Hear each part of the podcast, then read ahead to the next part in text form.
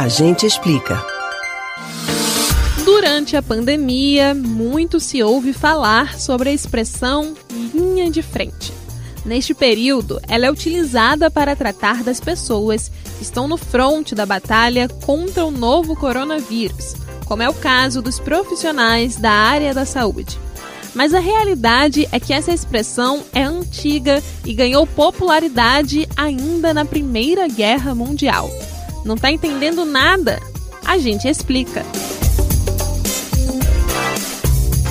Por qual motivo se utiliza a expressão linha de frente para falar dos médicos, técnicos e enfermeiros? A explicação dessa história pode ser compreendida se por um segundo voltarmos à Grécia Antiga. Nessa época, as guerras eram muito comuns e, ao chegar ao campo de batalha, os soldados comiam uma refeição leve, se preparavam e formavam uma linha ombro a ombro com várias fileiras. Em uma mão carregavam um escudo, na outra, uma lança. As três primeiras fileiras apontavam para frente e as outras para cima as linhas de frente eram as mais vulneráveis, mas ao mesmo tempo as que mais protegiam os outros soldados. Por isso, chamamos hoje os profissionais que nos protegem de linha de frente.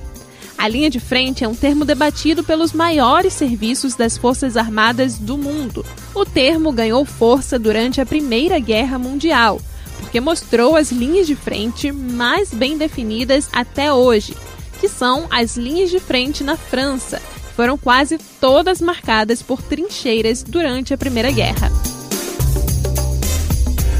Você pode ouvir novamente o conteúdo desses e de outros A Gente Explica no site da Rádio Jornal ou nos principais aplicativos de podcast. Spotify, Deezer, Google e Apple Podcasts. Beatriz Albuquerque para o Rádio Livre.